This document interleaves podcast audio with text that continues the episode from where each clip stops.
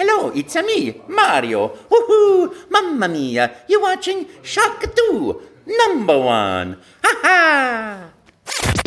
Welcome to the Shock 2 podcast, your program for video games, comic books, movies, and much more. Folge 182, willkommen bei der neuen Folge des Shock 2 Podcast. Heute haben wir einiges vor. Bei mir in der Leitung ist schon der Konstantinus. Hallo Konstantinus. Moin, moin.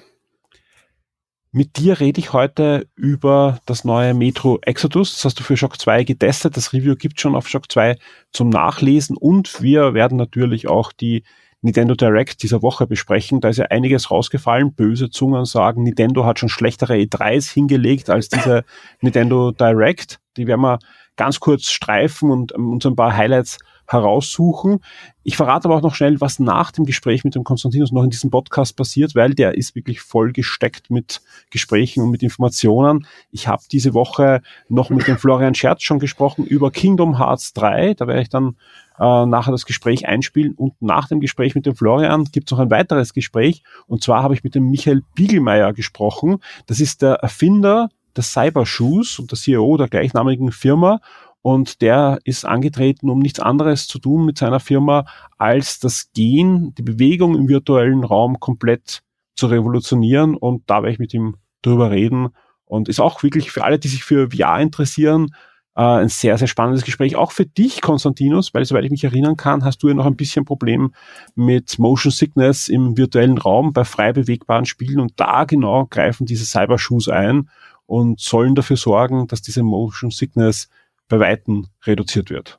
Dann bin ich gespannt, dann horche ich mal rein, was so alles los ist in Future Tech VR. Auf jeden Fall, aber lass uns einfach über mal über die News der Woche reden. Äh, ich glaube, du hast auch den Trailer mindestens zehnmal angesehen. Es gibt den ersten Trailer zu die Eiskönigin 2. Den habe ich sogar, den habe ich nicht gesehen.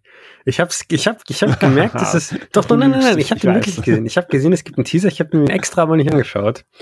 Ich habe sowieso so ein bisschen Angst, dass äh, der zweite Film vielleicht so ein bisschen den ersten Film kaputt machen wird, aber ich schaue nicht, keine Spoiler. Erzähl bloß nicht, dass sie irgendwie immer noch im Schnee sind, das wäre auch schon ein Spoiler. Also du kannst, du kannst dir ansehen, ich glaube, der, ich, ich verrate nichts, keine Angst, ja. Du kannst dir den anschauen, ich glaube, der Film verrät nämlich so ziemlich überhaupt nichts, ja, außer dass ein bisschen Zeit vergangen ist. Also die Charaktere wirken alle ein bisschen reifer und älter, aber sonst, glaube ich, verrät der überhaupt nichts über die Handlung. Ist aber durchaus anzusehen. Also ich glaube, alle, alle Frozen-Fans da draußen sehen den gerade in der Dauerschleife.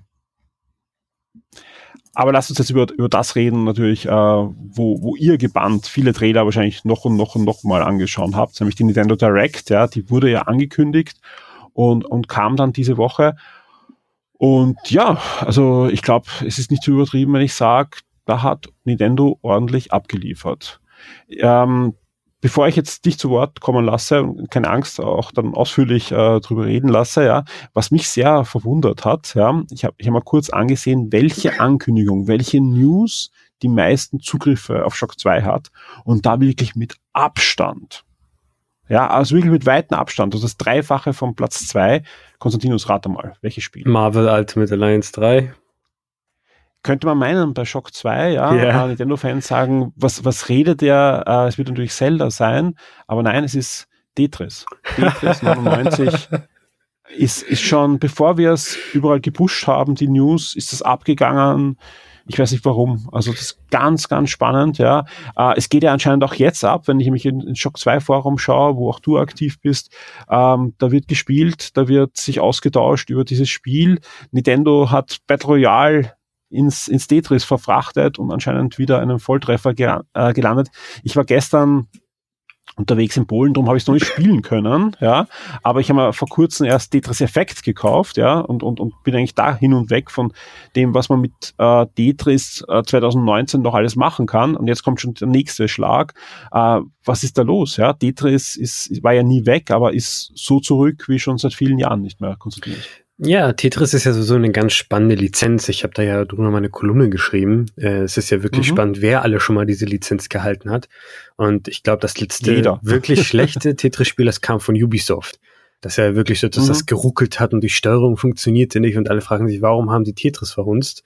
Aber seitdem gab es ja. ja Puyo Puyo Tetris, was ja sehr gut war. Seitdem gibt es ja auch Tetris Effect, wie du gerade gesagt hast, und jetzt auch Tetris 99. Also Nintendo hatte ja schon damals auf dem DS die Lizenz und hat wirklich ein super Tetris rausgebracht mit Tetris DS und natürlich auf dem Game Boy, an das sich ja jeder erinnert. Und ja, während der Direct kam ganz plötzlich, und das wurde auch überhaupt nicht irgendwie gemunkelt in Gerüchten oder Leaks, Tetris 99, ein Battle Royale Tetris von Nintendo. Ich glaube, es ist tatsächlich auch kein anderer Entwickler angegeben. Also es scheint tatsächlich direkt von Nintendo entwickelt äh, worden zu sein. Und die Besonderheit in dem Spiel ist, die das Spiel ist kostenlos, solange man äh, Nintendo Online Switch, Nintendo Switch Online Besitzer ist. Also einfach Abonnent dieses kostenpflichtigen Abos kann man das halt spielen. Komplett umsonst. Der Download war auch sofort nach der Direct online. Ich habe es auch sofort runtergeladen. Und ich würde auch wirklich jedem raten, der Nintendo Switch Online hat oder einfach Tetris gerne mag, sich das anzuschauen. Ich glaube, man kann auch ähm, erstmal kostenlos eine Woche Nintendo Switch Online ausprobieren wahrscheinlich, wenn man es noch nie hatte äh, auf jeden Fall ausprobieren. Denn Tetris 99 ist tatsächlich so ein Spiel, wo ich, wo ich sagen würde, dafür lohnt es sich, das auf jeden Fall, sich das mal anzuschauen. Denn es ist wirklich, das, das Konzept ist skurril, aber wenn man spielt, dann ja, so richtig merkt man das eigentlich gar nicht, dass man gegen 98 andere Leute spielt, aber dann irgendwie doch, wenn sie einen angreifen und plötzlich der halbe Bildschirm voll ist. äh, und das ist sehr, sehr, ähm, also das Adrenalin schießt sofort nach oben. Ich habe es bisher bis zu Platz drei geschafft. Ab und zu ist es tatsächlich so, dass ich nach ein paar Sekunden weg bin, weil alle mich angreifen, warum auch immer. Äh, man kann das gar nicht gezielt machen. Man kann nur ähm, dem Spiel sagen, ich möchte den angreifen, der gerade am schlechtesten ist, damit ich einen einfachen mhm. K.O. bekomme. Ich möchte den angreifen, der mich angreift. Das wäre dann ein Konter. Ähm, oder halt ähnliche Geschichten, wie man halt jemanden angreifen möchte. Und man sieht dann wirklich auf dem Bildschirm, man sieht die anderen Leute, wie sie gleichzeitig spielen. Man sieht auch, wo die eigenen Angriffe hingehen und äh, wer einen angreift. Das ist wirklich ganz toll und die Ladezeiten sind toll. Also es dauert echt nicht lange, bis man das spielt. Aber natürlich ist es always online. Das kann man nicht offline spielen, das muss man ja auch erwähnen.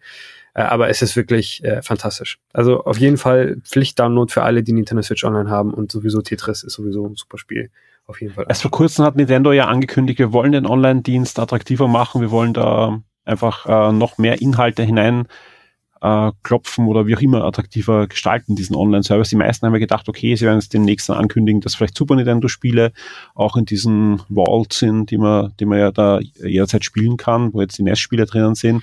Aber nein, sie bringen Tetris, das Spiel, was ihnen ja schon sowohl am NES als auch am am Gameboy damals wirklich tolle Verkaufszahlen äh, beschert hat. Gerade beim Gameboy ist es ja einer der großen Erfolgsgaranten am Anfang gewesen. Und wie es ausschaut, es geht wieder auf. Ja, ich, ich gehe ins Forum und, und da, da schreiben User, ähm, ja, ich, ich, ich habe keinen Online, ich will auch keinen Online und, und das ist mir zuwider da, aber ich überlege gerade oder ich habe schon, ja, äh, dass ich jetzt dieses Abo-Service nehme. Also ja, Nintendo alles richtig gemacht. Ja, die Leute kaufen wegen Tetris jetzt diesen Online-Service mal. Nicht ja, ja, ja, Nintendo hatte ja auch letztens erst die Präsentation der Quartalszahlen und äh, eine sehr interessante Information, die der CEO bekannt gegeben hat, war, dass äh, die Nintendo gemerkt hat, die Leute holen sich zwar Nintendo Switch Online, aber die Zeitrahmen sind sehr, sehr kurz. Das heißt, Leute mhm. probieren es einfach erstmal nur aus und da ja. fürchtet sich Nintendo natürlich, okay, wenn wir uns mal den Service anschauen, wir veröffentlichen jeden Monat zwei NES-Spiele oder sowas.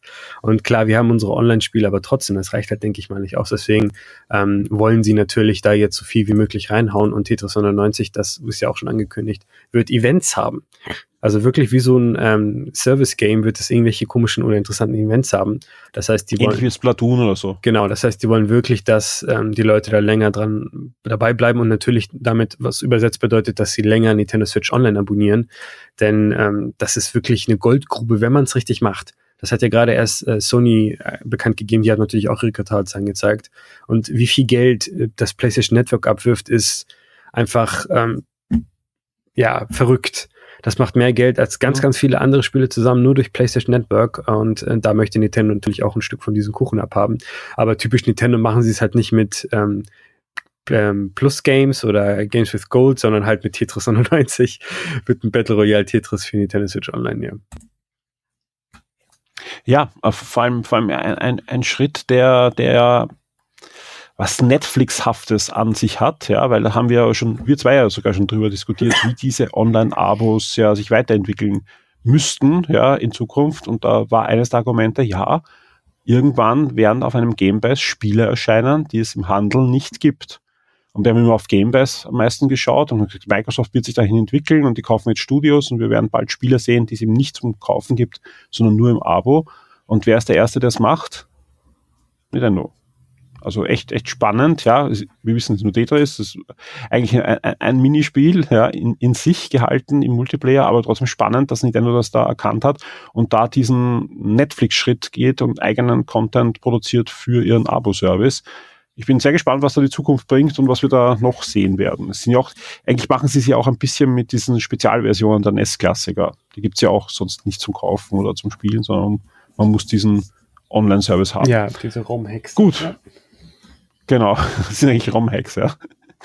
Ähm, ja, lass uns einfach ganz kurz ähm, noch über diese Nintendo Direct gehen und, und was, was, was ähm, da noch passiert ist, ja. Was mich so ein bisschen, und das sage ich ganz ehrlich, da, da rede ich ein bisschen aus, aus, meiner Gefühlswelt, ja, zwiespältig hinterlassen hat, ist die Veröffentlichungen äh, zu Yoshi's Crafted World. Da gibt es eine Demo, die kann jeder von euch spielen und auch einen neuen Trailer, der einiges Neues an Gameplay zeigt, äh, was, was sehr spannend war. Warum ich da ein bisschen zwiegespalten bin, ist, dass diesen Montag ähm, ein Embargo abläuft. Und zwar konnte ich letzte Woche schon Yoshi's Crafted World gemeinsam mit meiner Tochter spielen und wir haben eigentlich schon einen Podcast aufgezeichnet und auch ein Preview habe ich schon so gut wie, also ist eigentlich fertig getippt, ja. Und das kann ich eigentlich jetzt komplett kübeln. Also beide. ja, weil einfach ähm, im Podcast erzählen wir nichts anderes, als, als ihr jetzt schon gespielt habt. Ja, also ich glaube, wir haben ein bisschen, wir haben mehr Level gesehen, ja, aber die spielerisch eigentlich genau das widerspiegeln, was man in der Demo äh, selbst erleben kann. Sprich, ähm, es wird Podcast geben, es wird Preview geben, aber wir müssen natürlich da jetzt diese Demo mit einarbeiten, sprich, die Arbeit war umsonst und wir werden das jetzt äh, neu aufzeichnen am Wochenende für euch. Ja. Äh, deswegen da ein bisschen zwiegespalten. Ansonsten, ja, super. Ja, ähm, mich freut es ja auch, dass man es jetzt schon vorab spielen kann und das Spiel wird dann schon im März erscheinen. Also ich bin, bin sehr gespannt, äh, ob das hier die Zielgruppe erreicht. Was ist sonst passiert? Final Fantasy. Es wurde ja schon angekündigt, dass es ähm, mehrere große Final Fantasy geben wird für die Switch, die schon bald erscheinen werden, aber jetzt erscheinen auch, äh, wir sind auch große, aber ältere. Final Fantasy 7 wird erscheinen und Final Fantasy 9 ist ab sofort erhältlich. Auch das ähm, ein, ein toller Schritt weil gerade der Neuner geht immer ein bisschen unter und ich finde einen sehr charmanten Final Fantasy Teil, da, da habe ich auch schon öfter mit Florian drüber gesprochen. Konstantinos, ja, äh, lass uns einfach ganz kurz mal über, über die zwei großen Ankündigungen reden. Ja, also für mich, es gibt, gibt mehrere, du kannst gern sagen, dass ein anderes Spiel äh, genauso wichtig ist, zum Beispiel Astral Chain von Platinum Games äh, dürfte sicher viele Fans äh, da draußen haben. Aber wir reden natürlich über die zwei großen Nintendo-Titel. Das eine ist äh, Super Mario Maker und das andere ist natürlich äh, Zelda Link's Awakening, das Remake für die Switch. Über was freust du dich am meisten von den beiden Spielen? Mario Maker. Ganz klar, Super Mario Maker 2. Das war ja auch die allererste mhm. Ankündigung mhm. und da war für mich die Direct. Also wenn die jetzt gesagt hätten, das war's, tschüss, wäre ich komplett zufrieden gewesen. Ähm, wir haben ja wirklich lange über Super Mario Maker gesprochen, damals auf der Wii U und für den, äh, über den 3DS-Teil, der ja auch noch erschienen ist. Für mich ist Mario Maker einfach so ein Spiel, das sollte auf absolut hm. jeder Nintendo-Konsole aller Zeiten von nun an sein. Das sollte vorinstalliert sein einfach. Ähm, dieser Level-Editor, der so viel Spaß macht, der einfach diese ganze Komplexität rausnimmt und Mario eigentlich wie eine Sprache hinunterbricht, die wir alle sprechen. Wir alle wissen, wenn du auf Gumba äh, trittst, dann stirbt er oder wenn du Pilz nimmst, wirst du groß. Einfach diesen, diese Sprache in ein Level-Editor umzuwandeln, ist äh, designtechnisch äh, wirklich eine absolute Meisterleistung und ähm, ich bin sehr froh, dass es jetzt schon den, ähm, den Nachfolger gibt. Wir hatten ja gemunkelt, bestimmt kommt eine Deluxe-Edition oder einfach nur eine Portierung, aber wie machen sie das ohne Touchpad oder ohne Stylus besser gesagt? Jetzt haben wir ja gesehen, sie benutzen Radmenüs, was ja auch Sinn ergibt. Und ähm, statt jetzt einfach ein Port zu machen oder halt eine Deluxe-Geschichte, kommt der Nachfolger und der kommt ja schon im Sommer raus. Das ist ja auch recht spannend. Das erscheint jetzt im Juni. Super Mario Maker für die Wii U, das war ja das äh, Winterspiel für Nintendo. Und Nintendo hat ja eigentlich immer im November so ein großes, einen großen Tentpole-Release für, die, für den Weihnachtsfeiertag oder für die Feiertage ähm, an sich. Aber Super Mario Maker 2 erscheint jetzt im Sommer was ich sehr, sehr spannend finde. Und ich, ja, ich meine, der Trailer ist wirklich fantastisch. Ich habe den schon ein paar Mal gesehen. Also ich, ich, ich gebe es gern zu. Äh, Luigi ist jetzt auch mit dabei auf dem Cover, deswegen wundere ich mich, ob man vielleicht zu zweit Level kreieren kann. Ich frage mich, ob sie die Nintendo ähm, Online-App dafür irgendwie verwenden werden. Also wenn man zum Beispiel am Handy sagen möchte, diese Playlist an Level möchte ich jetzt spielen, dann drückst du einfach OK und dann kannst du direkt auf der Switch loslegen. Das wäre ganz cool. Ähm, sie haben ja gezeigt, man kann jetzt ähm, diese Slopes machen. Also ganz am Anfang des Trailers, da sieht man ja, wie Mario irgendwie stirbt wegen einer Treppe und dann machen sie einen Slope nach unten und nach oben. Das ist so ein wirklich ähm, starker Wink mit dem Zaunfall an die Community, denn das war so wirklich die Nummer eins äh, Geschichte, die die ganzen Creators haben wollten, die diese ganz komischen Level immer erstellen, die mhm. super schwierig sind. Um, ähm, und man hat ja noch viele andere Elemente gesehen. Man sieht ja auch, dass ähm, Teilset zu Mario 3D World dabei ist, also Katzen Mario. Natürlich kann man nicht 3D-Level erstellen, aber die Elemente aus Katzen Mario sind jetzt auch dabei, was auch eine sehr coole Idee ist. Also ähm, ich hätte nicht gedacht, dass sie das machen würden, sondern halt, okay, das sind alle 2D-Marios, die sie da verwenden, aber nein, sie benutzen auch 3D-Mario-Elemente wie die durchsichtigen Röhren zum Beispiel, die gab es ja auch in äh, 3D World. Äh, ja, ich bin hin und weg und freue mich unglaublich sehr auf dieses Spiel. Sehr schön. Ja, und das zweite, also ich meine, ich auch, ja, also äh, da kann ich gleich noch ansehen. Ja, ja ich, ich, will gleich jetzt so weiterspringen, ähm, äh, weil ich, ich habe es auch gesuchtet, ja, das Spiel ähm, am 3DS. Weniger als, als, als Baumeister als als Konsument. Es ist ja generell für mich äh, die Mario Maker, auch auf der Wii U habe ich einfach heiß geliebt, ja, weil einfach ich eine Unmenge an guten Levels äh, bekommen habe, die ich spielen konnte. Das, das ist einfach das Schöne an dem, ja, dass andere für mich coole Levels bauen und ich dann spielen kann. Also ich hoffe da einfach auf jede Menge Nachschub auf der Switch. Gut, äh, lass uns auch über Zelda sprechen natürlich. Ja. Ähm, was echt spannend ist, man wusste, auch, auch wenn das jetzt doch überraschend ist, dass alles kam, ja, es ist ja eigentlich fast alles geleakt worden, was angekündigt wurde, oder? Es gab ja diese Liste und, und die, die ist ja abgearbeitet worden, fast mit Mario Maker, mit einem neuen 2D-Zelda. Es ist ja jetzt kein, kein 2D-Zelda in dem Sinn, dass es Sprites sind, es sind ja Polygon-Charaktere, es ist ein neuer, ein neuer Look für, für ein Zelda-Spiel. Aber es ist halt ein Remake eines Zeldas, das ein bisschen in Vergessenheit ist, immer wieder. Ja, obwohl man es ja auch am 3DS äh, kaufen kann im, im E-Shop. Aber ja, zu Unrecht, weil viele lieben es heiß und, und, und jetzt kommt es wieder, Link's Awakening. Ja, sehr spannende Ankündigung ganz am Ende, so ein One More Thing Geschichte mit äh, Link im Sturm. Das ist ja das ähm, Intro zu Link's mhm. Awakening auf dem Game Boy das dachte ich, okay, also das sieht ja, also die Zwischensequenz sah wirklich sehr gut animiert aus, ne? Das sah ja wirklich wie so ein Ghibli-Film aus oder so ein Anime halt. Äh, und dann dachten wir, also dachte ich zumindest, okay, gut, die zeigen nur ein Logo, weil das reicht ja eigentlich mhm. schon aus, damit die Leute sofort irgendwie hier ausrasten. Aber dann kam ja auch Gameplay. Mhm. Und äh, als ich die Grafik gesehen habe, da ist mein Herz einfach aufgegangen. Das finde ich unglaublich äh, hübsch und schön, wie das aussieht. Wie, wirklich wie so eine Spielzeugkiste, in die man reinschaut, irgendwie so ein bisschen. Es wirkt ein bisschen das nach Plastilin, gell? Also so an, an Stop-Motion-Animationen irgendwie. Also jetzt nicht von ja, Animationsphasen, sondern von der Modellierung der Charaktere. Mich hat's vor allem an ähm, Nintendo Land erinnert auf der Wii U. Da mhm. hatten sie ja auch so Spiele wie Pikmin, haben ja auch so einen Spielzeug-Look bekommen und daran hat es mich das, das erinnert. Ähm, links Augen sind ja auch Knopfaugen, was ich auch sehr niedlich finde. Ich finde ja generell diesen Chibi-Look, also wenn Charaktere wie Babys aussehen oder halt irgendwelche komischen äh, Körperproportionen haben, damit sie gezwungen niedlich aussehen, das mag ich nicht besonders, aber hier finde ich, das passt das ganz gut. Und wenn wir ganz ehrlich sind, A Link Between Worlds, da redet auch keiner über den Grafikstil, weil er auch nicht so besonders toll war. Aber das Spiel war halt fantastisch. Und wenn die jetzt quasi so ein Link Between Worlds, also wenn Link's Awakening quasi ein Link Between Worlds ist ähm, und auch noch so aussieht, dann bin ich auf jeden Fall dabei. Ich habe das Spiel auf dem Game Boy auch nie gespielt und ähm, ich freue mich sehr. Und das kommt ja auch in 2019 raus. Ja. Also wenn man sich einfach mal anschaut, äh, wenn man sich die Liste anschaut, können wir ja gleich machen, wenn wir durch sind mit dieser React, wenn man sich die Liste anschaut von Spielen, die 2019 erscheinen sollen, ist das schon wirklich sehr, sehr viel. Und plötzlich ist Zelda auch dabei und plötzlich erscheint es auch noch dieses Jahr. Ja, und dann gibt es auch noch einige Ankündigungen, mit denen ich wirklich nicht gerechnet habe. Zum Beispiel erscheint noch im Frühjahr Hellblade für die Nintendo Switch. Ja. Also hast du damit gerechnet? Also nein, nein, Hand nein, aufs nein, Herz, ja. Also das, das war ja zum Beispiel eine der Sachen, die überhaupt nicht geleakt waren, ja. Hellblade ähm, von Ninja Theory, ein Studio, das eigentlich Microsoft gehört, setzt jetzt um, ich weiß nicht, ob sie es selber machen, aber ich, ich glaube sogar, ähm, ihr Hellblade nochmal für die Switch. Sprich, Microsoft hält auch das Versprechen und sagt, alle Spiele, die schon in Entwicklung sind, bringen wir noch raus für alle Plattformen. Und das ist doch durchaus spannend. Ja, ich glaube, da freuen sich viele drauf. Vor allem Hellblade, Entschuldigung, noch ein, ein, letzter Satz dazu. Hellblade eignet sich ja auch richtig gut für die Switch, weil gerade mit Kopfhörern und so ist das ja ein Spiel, ja, da coole, cooler Move. Was auch für die Switch erscheint, ich frage mich aber, ob das wirklich so gut passt, ist Dead by Daylight.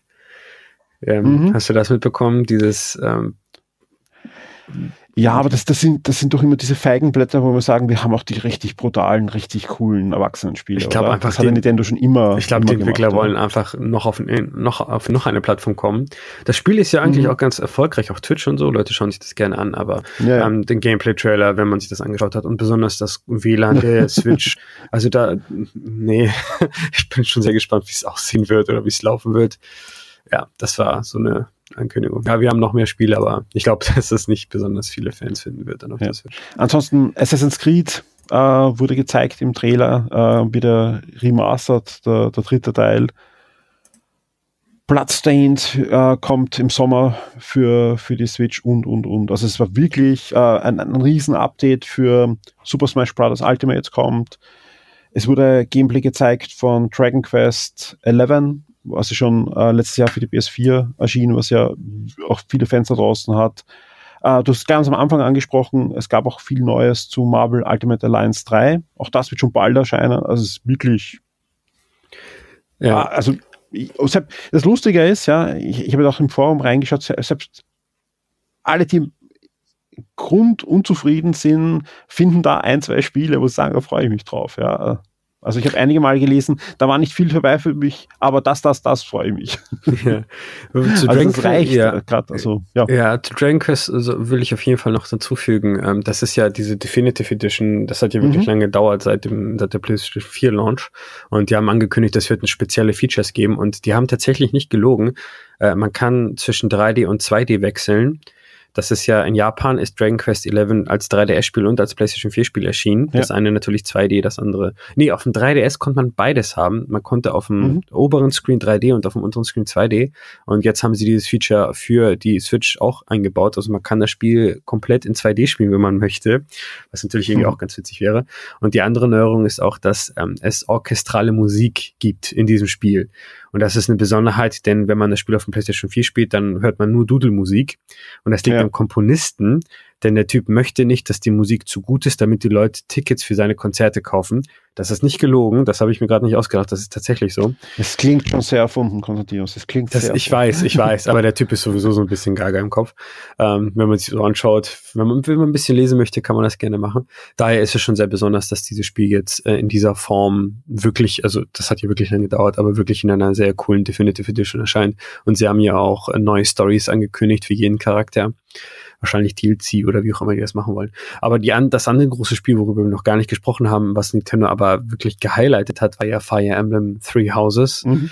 Ähm, die haben mir wirklich sehr viel dazu gezeigt. Das wirkt jetzt so ein bisschen wie Fire Emblem Cross Harry Potter mit Schulen und äh, Schülern und halt den drei Häusern und äh, so ein bisschen Game of Thrones mäßig und äh, halt Harry Potter mäßig aufgebaut alles. Das Spiel sollte eigentlich früh 2019 erscheinen, aber Nintendo hat gesagt, das verspätet sich und es erscheint jetzt erst im Juli. Aber ähm, wir haben nochmal im Kontext Mario Maker im Juni und Fire Emblem dann sofort im Juli. Ähm, so ist das wahrscheinlich so ein bisschen erträglicher. Aber ja, natürlich, äh, Fire Emblem war ein sehr großer Fokus. Hat auch, glaube ich, irgendwie fünf oder zehn Minuten der Direct aufgebraucht. Ja. Und sieht ganz cool aus. Ich bin sehr gespannt, wie das am Ende dann sein wird. Haben wir ja auch schon öfter geredet. Eine Serie, die eigentlich im Westen ja äh, vorhanden war, aber eher ein Geheimtipp und in den letzten Jahren doch eine, eine, eine große Franchise für Nintendo wurde.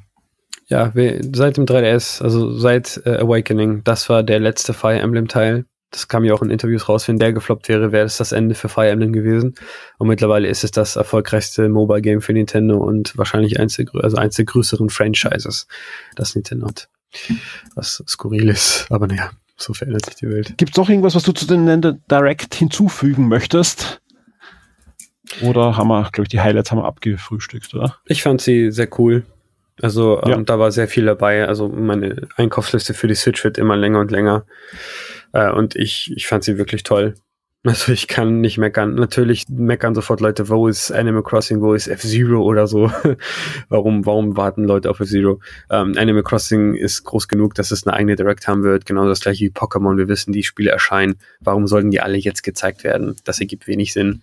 Äh, und daher, das kommt schon, liebe ähm, Hörer, liebe Fans das wird schon alles kommen, alles in Ordnung, alles okay. Auf jeden Fall Tetris runterladen, das ist halt ganz toll. Ah ja, ähm, Captain Toad hat ein kostenloses Update bekommen, man kann jetzt alle Level im Koop spielen. Äh, ich wundere mich, warum das nicht vorher schon drin war seit Release. Das ist so eine coole Funktion. Und es gibt ja auch kostenpflichtigen DLC mit fünf neuen Leveln. Das kostet sechs Euro. Wenn man es jetzt vorbestellt, kann man den ersten Level schon spielen. Und das werde ich mir auf jeden Fall anschauen, weil Captain Toad äh, ganz toll ist. Ganz, ganz toll. Ich glaube aber, das war's. Ja, also das, das Feedback ist da wirklich extrem positiv, überall in der Community, nicht nur jetzt bei uns. Ähm, das einzige Spiel, was sich viele gewünscht hätten, glaube ich, wäre noch eine Metroid Trilogy Ankündigung gewesen. Das ist, glaube ich, das einzige Sahnehäubchen, was sie da irgendwie auslassen haben. Aber die i3 steht ja schon im Großen und Ganzen vor der Tür. Ja, das darf man nicht vergessen, dass wir bald März haben und, und dann ist ja nur noch ein Hupfer und die 3 ist da und da will Nintendo hoffentlich auch wieder was zeigen. Und es wird auch super nach so einer Direct, wenn Nintendo auch mal eine E3 abliefert, wo nachher alle sagen, sauber, das passt. Jetzt bin ich sehr gespannt, ja, weil ähm, wir haben das Review zu Metroid Exodus äh, ja schon vor einigen Tagen veröffentlicht, ohne Wertung, weil der Konstantinos hat sich ausgebeten, da noch weiter spielen zu können. Ja, äh, Wenn wir das aufnehmen, gibt's die Wertung noch nicht, sprich ich weiß sie auch noch nicht, wir haben uns noch nicht vorher abgesprochen. Ähm, wenn der Podcast online geht, sollte es eine Wertung geben. ja. Ähm, ich habe aber natürlich ein bisschen rechts und links geschaut, was so die Kollegen geben und die sprechen von einem der besten Solo-Player, Ego-Shooter, Story-Driven äh, Shooter der letzten Jahre. Wie schaut's da aus, Konstantinos? Bist du da einer Meinung? Und was kann Metro Exodus überhaupt? Ja gut, meine erste Frage wäre jetzt, wie viele Story-Driven Ego-Shooter gab es überhaupt die letzten Jahre? Das ist ja meistens mittlerweile alles Online und Service-Games und Loot-Shooter-Geschichten. Ich meine, Destiny hat ja auch eine Singleplayer-Story, aber ne, ist ja so ein bisschen was anderes. Äh, ja, Metro ist ja wirklich bekannt als eine sehr atmosphärische Ego-Shooter-Serie, wo alles wirklich direkt aus der ersten, aus der eigenen Perspektive passiert, was natürlich so ein bisschen auch an Half-Life erinnert, was ja auch als einer der besten Ego-Shooter aller Zeiten gilt. Und Metro Exodus folgt dieser Tradition, aber versucht sich halt ein bisschen an was Neuem. Und das Neue ist halt die Open World das war ja die große Ankündigung damals, Metro wird jetzt Open World.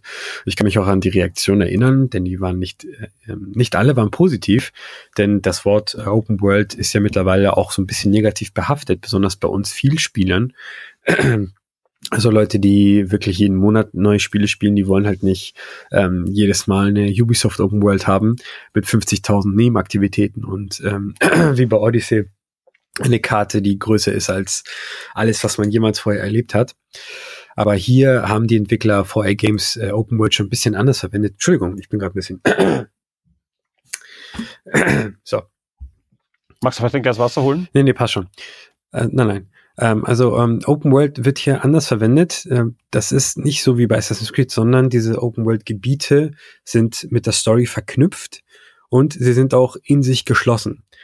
Um ein bisschen weiter auszuholen, in der Geschichte von Metro geht es ja darum, dass ähm, nach einer nuklearen Katastrophe sind die Menschen in die Metro Moskaus geflüchtet und alles andere, alle, also alle andere sind angeblich tot und ähm, in der Oberfläche, die ist halt verstrahlt und es laufen Mutanten umher.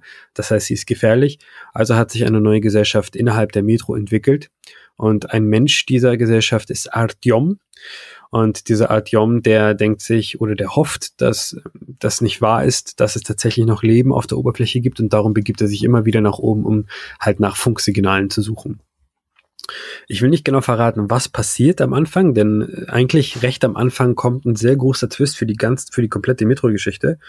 Ähm, nur so viel sei verraten halt Altium und äh, Anna, seine Frau und sein Schwiegervater und ein paar andere des, Spart des Sparta-Ordens, das ist so eine Gruppierung innerhalb der Metro, ähm, die reisen mit einem Zug durch Russland, äh, gehen Osten, um was zu finden, um was zu suchen.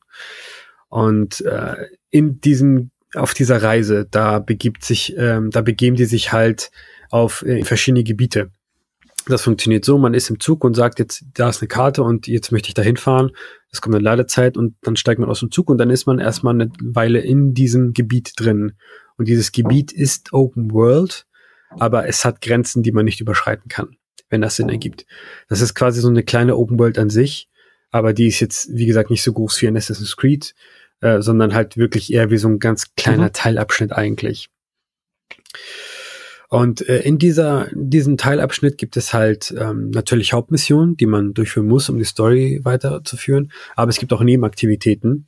Aber auch hier Entwarnung, das ist nicht wie bei anderen Spielen wie Far Cry zum Beispiel, wo einfach eine ellenlange Liste mit äh, Missionen im, Optionsmenü ist, sondern äh, man muss mit einem Fernglas zum Beispiel auf einem sehr hohen Ort und da schauen, okay, was für interessante Orte gibt es hier, was für interessante ähm, Umgebungen scheint es hier zu geben, wie Häuser, wo man sich zum Beispiel ausruhen kann, oder komische Geschichten wie Garagen, äh, Banditen ähm, und einfach interessante Orte, die man sich anschauen kann.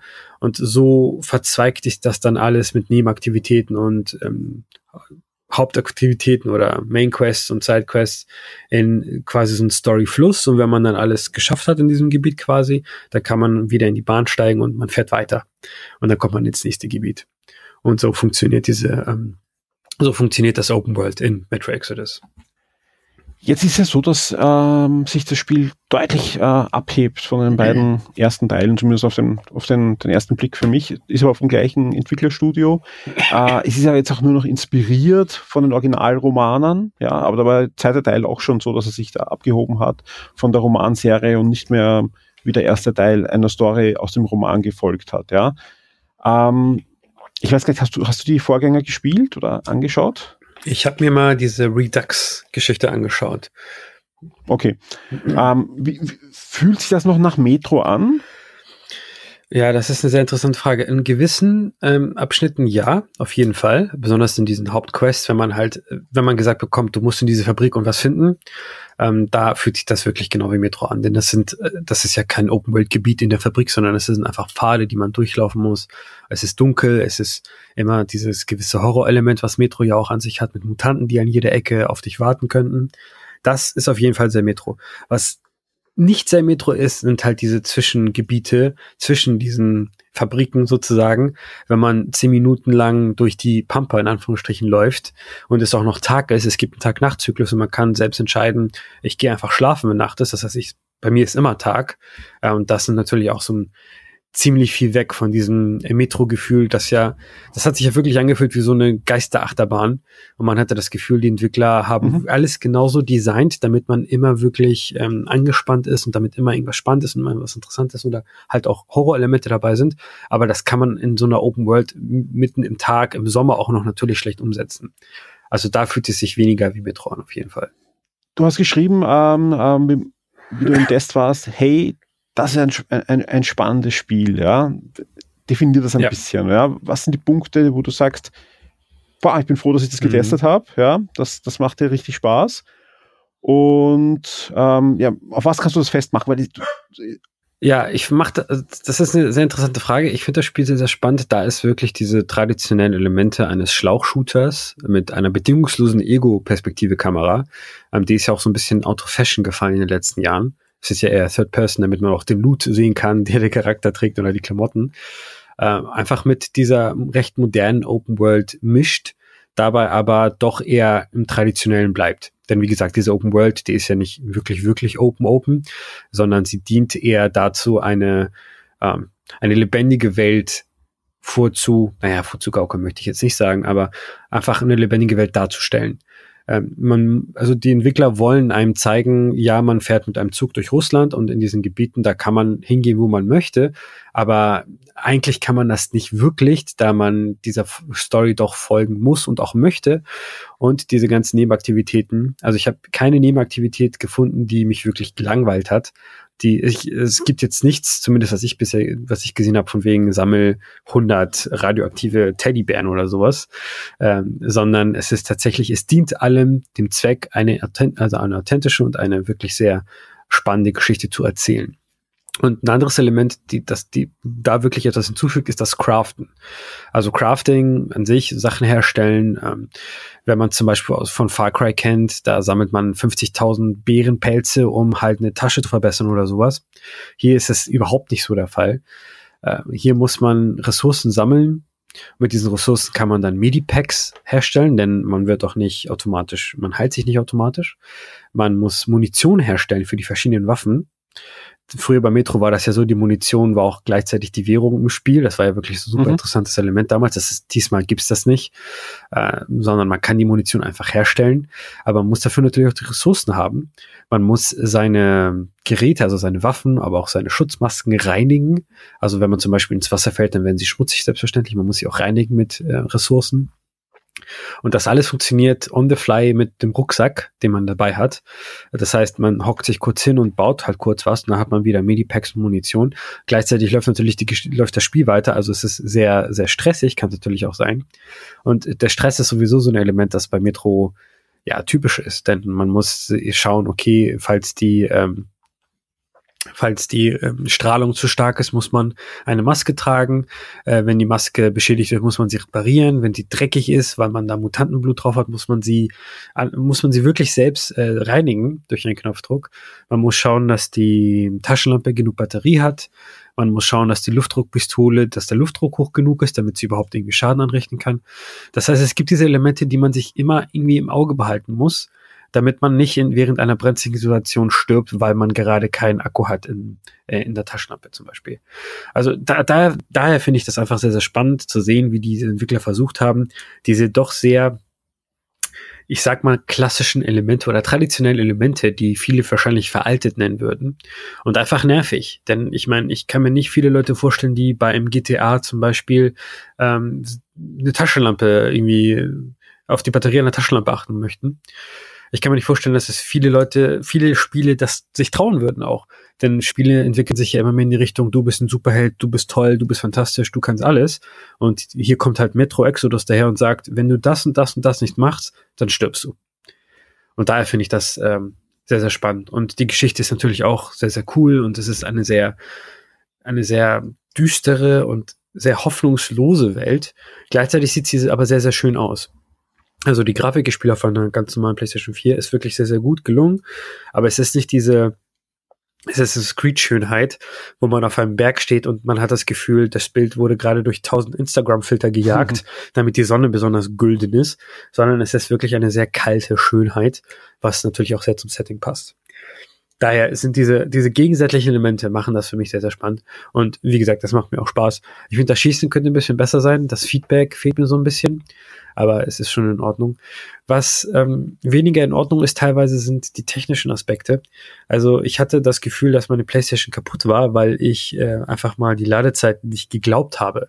Wenn man die PlayStation 4 ausschaltet und wieder anschaltet und das Spiel lädt, dann kann es gerne mal irgendwie vier Minuten dauern, bis das Spiel losgeht.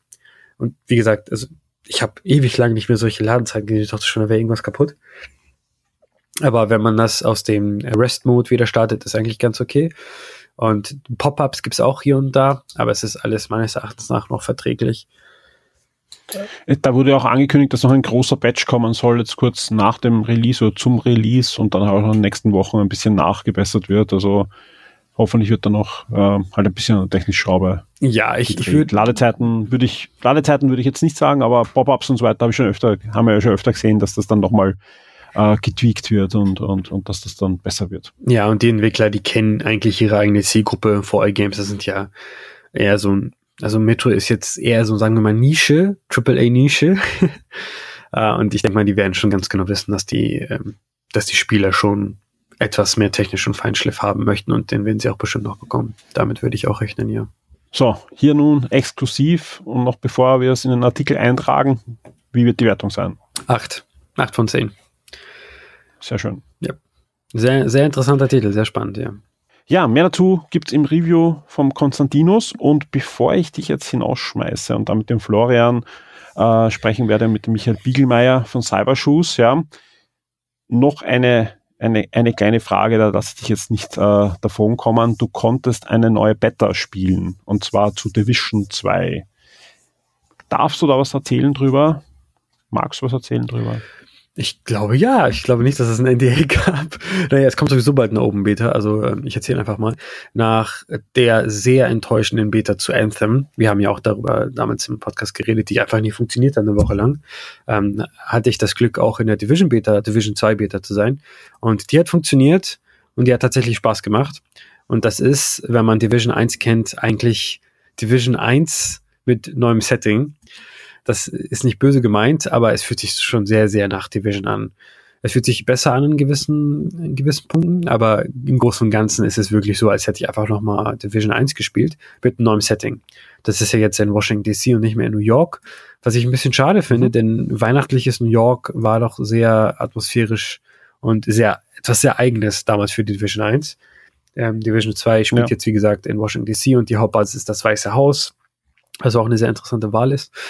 Es ist, ähm, ja, ich glaube, viel mehr kann ich auch wirklich nicht dazu erzählen, weil mir hat Spaß gemacht. Es ist mhm. besser, es fühlt sich besser an als Division 1, aber es ist halt immer noch Division. Und es kommt sowieso bald eine Open Meta, also da kann sich das jeder auch nochmal anschauen. Aber ähm, generell habe ich doch sehr großes Vertrauen in Ubisoft, wenn es um diese Service Games geht. Die haben ja wirklich sehr viel gelernt in den letzten Jahren äh, und sich auch etabliert als wirklich ein cooler Anbieter dieser Service Games. Von daher bin ich sehr gespannt, was es so alles für Updates und Events und alles geben wird, wenn das dann mal erscheint. Ich bin sehr gespannt generell die Verkaufszahlen auch von Anthem. Ja, ich habe ja erst gestern mit ein paar Kollegen äh, in, in Polen auf diesem Event, wo ich war, äh, diskutiert, dass ich es, glaube ich, gar nicht so schlau finde. Ja, oder dass das vielleicht ja, Elektronik vielleicht ein bisschen überrascht ist ja, äh, vom Erfolg, ja, dass jetzt so kurz vor Anthem Apex gestartet ist. Ja. Ich, ich weiß, dass das ja, ein ganz ja. anderes Spiel ist, also mir ist das durchaus bewusst, ja. Also das ist jetzt kein Ding, ja. Aber ich glaube, das zieht einfach so viele Spieler an, die vielleicht dann ihre Zeit in Anthem Ich habe das Gefühl, ja, dass die Diskussion um Anthem eigentlich gestorben ist, seitdem Apex erschienen ist. Äh, ja. ja. alle reden über Apex, ja, was vom gleichen Publisher ist. Das ist ja fast so, als wäre das ein, eine, eine Rache. Das ist jetzt wirklich kompletter Scherz, ja. Also das ist kein, kein, kein, kein, kein, kein echter Gedankengang, den ich habe, ja, zum, zu Titanfall 2 damals, ja, was ja auch irgendwie ein gutes Spiel war. Äh, nicht irgendwie, es war ein gutes Spiel, aber es ist komplett untergegangen, weil nicht nur Call of Duty ziemlich gleichzeitig kam, sondern auch Electronic Arts Battlefield äh, One praktisch gleichzeitig eine Woche später oder früher rausgebracht hatte, ja. Und, und die Entwickler bei Respawn nur zusehen konnten, wie ihr Titel untergegangen ist. Und jetzt ähm, ja, knallen sie Apex raus. Ja, natürlich war das koordiniert von Electronic Arts, aber ich glaube, das war eine Fehlkalkulation. Ja, ja, ja, ich glaube auch. Aber ganz ehrlich auch, ich glaube, dass die Demo an sich eine Fehlkalkulation war. Ja. Äh, ich, kann, ich weiß nicht, wer entschieden hat, dass diese Mission in dieser Demo sein wird. Ich weiß nicht, wer entschieden hat, dass diese Bild gut genug ist, um das als Demo zu verkaufen den Leuten. Wenn man sich anschaut, die FPS, ja, während dieser Lobby, das war ja wirklich, also das sah nicht aus wie ein das nächste große AAA EA BioWare Spiel. Daher bin ich sehr, ich meine, wir haben generell über Anthem ja gesprochen. Mal schauen, mal schauen, was da so passieren wird. Sehr spannend. Konstantinus, vielen Dank für deine Zeit und für die äh, sehr interessanten Informationen zu allen Themen, die wir heute besprochen haben. Ja, ähm, ja ich hoffe, wir hören uns bald wieder. Hoffe ich auch. Und wünsche dir ein schönes Wochenende. Ebenso. Tschüss. Und bei uns geht's weiter jetzt mit dem Gespräch mit dem Florian Scherz über Kingdom Hearts und danach gibt's noch ein sehr spannendes Gespräch mit dem Michael Biegelmeier von Cybershoes, der seine Erfindung und sein Projekt und seine Firma vorstellen wird und ja, wir werden ein bisschen drüber plaudern, wie das ist im virtuellen Raum mit Übelkeit, mit Spielen, die mit dem Cybershoes kompatibel sind und ob die Cybershoes nicht durchaus auch interessant sind für die nächste Generation von PlayStation VR. Viel Spaß. Ja, ich freue mich sehr. Bei mir in der Leitung ist der Florian Scherz. Hallo Florian. Hallo allerseits. Wie könnte es anders sein? Wir reden diese Woche, ja, wir könnten eigentlich auch über Civilization reden, das erscheint ja auch diese Woche, aber zuvor ist es schon erschienen an Kingdom Hearts 3. Du hast für Shock 2 ein Review verfasst und ich freue mich sehr, dass wir heute auch drüber plaudern können. Und ich bin sehr gespannt und habe auch die eine oder andere Frage. Aber gleich mal vorab, wie hat's dir gefallen? Ja, also Kingdom Hearts 3 äh, ist natürlich jetzt so ein bisschen diese, diese Kulmination dieser ganzen Kingdom Hearts Geschichte, die wir aufgebaut haben. Und ich meine, Kingdom Hearts Geschichte ist ja jetzt 17 Jahre alt und äh, dahin läuft diese Geschichte. Und ich muss sagen, in dieser Hinsicht als, als Abschluss ist es unglaublich befriedigend. Und als Spiel äh, ist es, wie die meisten Spiele der Kingdom Hearts Reihe, halt dann doch nicht ganz perfekt. Ich glaube, das ist so ein ganz guter Einstieg dahin vom, von dem, wie es jetzt so ankommt. Ich bin ja immer total fasziniert von den Kingdom Hearts Trailern. Ja, da ist einer irgendwie besser inszeniert als der andere und ich denke mir immer Wahnsinn, wie gut die jetzt Frozen, Bios of the Caribbean, früher Tron, Hercules, Ariel und ich weiß nicht was alles, ja, da gut umgesetzt haben. Toy Story diesmal, fantastisch. Und dann äh, liest man sich ein bisschen ein und denkt sich nur, wer ist da die Zielgruppe? Ja, aber es sind ja nicht die Kinder, die ins Kino laufen und sich Frozen zum 500. Mal anschauen. Das stimmt auch, ja. Das liegt halt auch daran, dass äh, da ja diese, diese Geschichte rundherum mittlerweile wirklich, wirklich kompliziert geworden ist. Äh, ich, ich muss ja auch immer dazu sagen, wir reden ja von Kingdom Hearts 3 und das ist ja eigentlich schon mal ein, ein, ein fehlerhafter Titel. Das ist nicht Teil 3, das ist Teil 10, wenn man es genau nimmt. Und das ist alles also irgendwie diese eine große Geschichte, zu der das hin, äh, die da entsteht. Und ja, das übersteigt wahrscheinlich die meisten Kinder. Ja, es gibt diese, diese klassischen Disney-Welten äh, mit ihren klassischen Disney-Geschichten. Und die sind durchaus kindertauglich. Also ich glaube, da, das kann man einem Kind vorsetzen. Man kann mit einem Kind in eine Toy Story Welt gehen und das, wenn es den Film kennt, dann wird das sagen, wow, äh, das, das kenne ich und das schaut aus wie im Film. Und dann kommt wieder diese Überhandlung und das Kind steigt wahrscheinlich völlig aus, weil auch die meisten Erwachsenen irgendwann an irgendeinem Punkt ein bisschen aussteigen werden. Also ja, die Zielgruppe ist kompliziert. Ja, und wenn die Erwachsenen sagen, okay, das ist meins, ja, deren ist wahrscheinlich das Gameplay dann zu einfach, oder? Weil, oder hat sich das äh, geändert? Weil ich kann mich erinnern, beim Kingdom Hearts 1 und 2 habe ich ein bisschen immer zugesehen, vor allem äh, in der Redaktion, wenn das gespielt worden ist. Und das war ja doch irgendwie ein sehr, sehr einfaches, meistens auf wenige Buttons vereinfachtes Gameplay. Hat sich das geändert? Äh, ich würde sagen, es hat sich dazwischen geändert und jetzt bei Kingdom Hearts 3 ist man eigentlich wieder einen Schritt zurückgegangen. Äh, es beschränkt sich eigentlich das meiste auf, auf wirklich zwei Buttons, die ich jetzt wirklich brauche. Das eine ist der Angriffsbutton und das andere ist der Button für die Spezialangriffe, äh, auf dem denen jetzt mittlerweile Umhängen an Spezialangriffen drauf sind. Also die stapeln sich da teilweise schon richtig.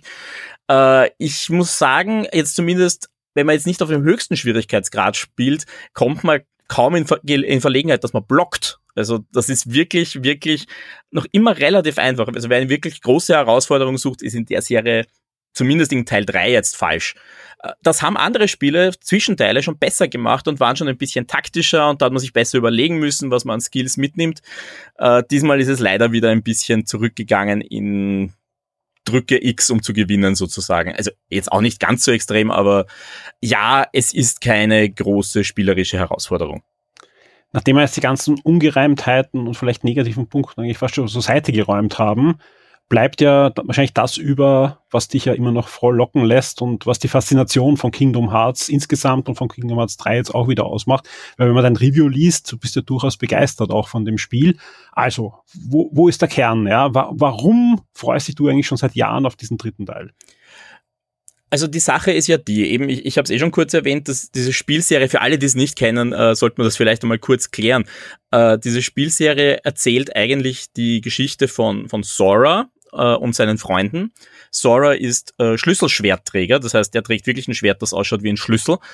Äh, und er reist mit seinen Freunden, äh, in dem Fall meistens Donald und Goofy, zu verschiedenen Disney-Welten. In diesen Disney-Welten erlebt er dann Abenteuer. Eben, wir haben schon erwähnt, es gibt eine Toy Story-Welt, es gibt diesmal eine Welt zu, zu Frozen, es gibt eine Welt zu äh, Rapunzel. Äh, und, und in dieser, diesen Welten erlebt er dann immer Abenteuer das ist einmal das, dieser eine Faktor. Also ich, ich bin gekommen zu Kingdom Hearts damals als, als Disney-Fan. Ich habe mir gedacht, wow, das schaut richtig, richtig gut aus. Dass das ist so, wie man, wie, wie ich die Filme so ein bisschen im Hinterkopf habe. Heutzutage klingt das ein bisschen ironisch, weil das war PS2 und wir wissen, das war nicht ganz auf diesem Niveau. Hm. Aber gerade jetzt, Kingdom Hearts 3 schaut teilweise wirklich, wirklich nah an den Filmen aus. Und warum ich dann geblieben bin, ist interessanterweise dann eher diese Überstory, also diese Geschichte, warum reist er zwischen den Welten, Äh, da da gibt's große Mysterien, äh, Gegenspieler natürlich, äh, eine ganze Organisation an Bösewichten, die sich im dritten Teil dann schon wieder neu erfindet. Äh, und, und da entsteht einfach so ein riesiger Metaplot. Und wer mich ein bisschen kennt, weiß, ich, ich liebe ja Geschichten, die komplizierter sind, äh, wo wirklich schön viel Story erzählt wird. Und im Endeffekt muss ich sagen, manchmal wünsche ich mir fast, dass die Disney-Welten schneller vorbeigehen, damit wir diesen Metaplot ein bisschen weiter bewegen können was soll jetzt danach noch kommen nach dem dritten Teil? Brauchst du einen vierten Teil oder sagst du, jetzt sollten sie die Serie doch mal beendet haben? Also nach allem, was man bis jetzt rausgehört hat, äh, das äh, war so ein bisschen schon, schon ein bisschen länger her, dass diese Interviews gab, wissen sie selber, dass ihre größte Last eben diese Meta-Story ist. Sie wissen, das ist ein Problem. Weil, äh, das muss man halt auch dazu sagen, wenn ich Kingdom Hearts 3 von der Metageschichte einem Uneingeweihten in die Hand drücke, der verzweifelt. Der, also der kommt, die Disney-Welten kriegt er mit, aber alles rundherum, da tauchen Figuren auf, die er nicht kennt, da tauchen Anspielungen auf Teile auf, die er nicht gespielt hat. Äh, das ist ein Problem. Das wissen sie mittlerweile selbst. Äh, und sie haben bereits angekündigt, dass sie jetzt nach Teil 3 quasi beenden sie diesen großen Bogen, der eigentlich alle Kingdom Hearts Spiele seit dem ersten Teil umfasst hat. Und werden danach schon noch weitermachen. Also es heißt schon, äh, es kommen noch Spiele mit Sora, äh, es kommen, es, es gibt sogar einen Teaser, äh, Kingdom Hearts 3 hat wie fast alle Spiele irgendwie so ein Secret Ending.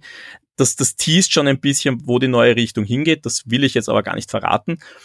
Äh, aber sie werden diesen ganzen Ballast dieser Seanord-Saga, also Seanord ist der große Oberböse da, den werden sie jetzt beiseite schieben und werden dann wahrscheinlich nur mehr ganz kleine Referenzen drauf machen und werden eigentlich mit der Serie dann neu durchstarten. Ich bin gespannt, ob das dann schon Teil 4 sein wird oder ob das wieder irgendein Spin-off sein wird.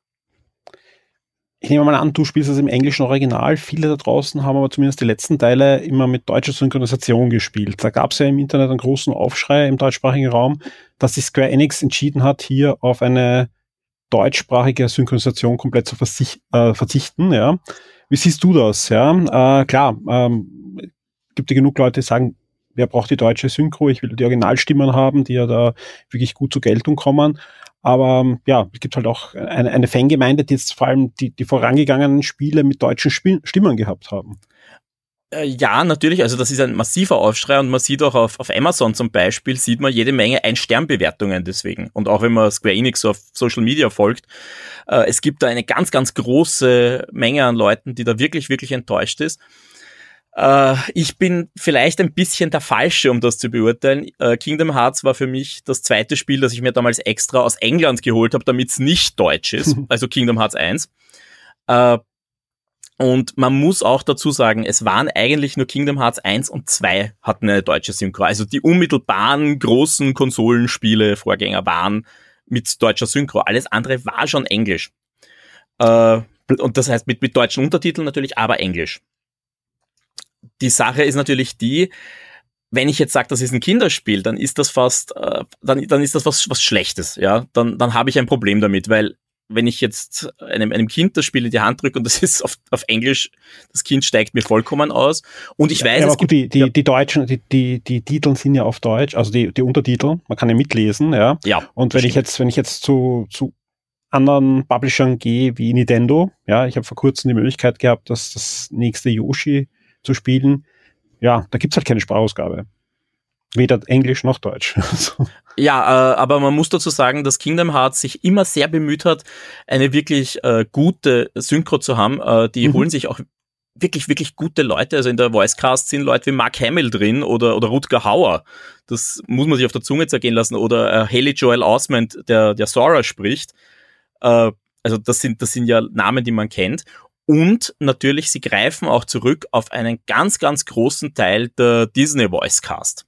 Also es sind jetzt nicht alle, ich habe letztens eine Statistik gelesen, ich glaube es sind 53 Prozent der Figuren aus Kingdom Hearts 2 haben wirklich die Original, äh, Kingdom Hearts 3, haben mhm. tatsächlich die Originalstimme, die sie auch in den Filmen haben.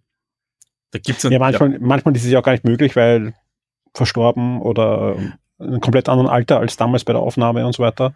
Äh, das, aber ja, das stimmt schon trotzdem beachtlich, ne? Bei so einer, vor allem bei der Anzahl von Figuren. Das stimmt, wobei man diesmal sagen muss, also gerade Kingdom Hearts 3 äh, geht ja da einen sehr modernen Weg, wo ich jetzt sage, dass das älteste Spiel eigentlich, also das, das, die älteste Welt basiert jetzt auf, auf Herkules.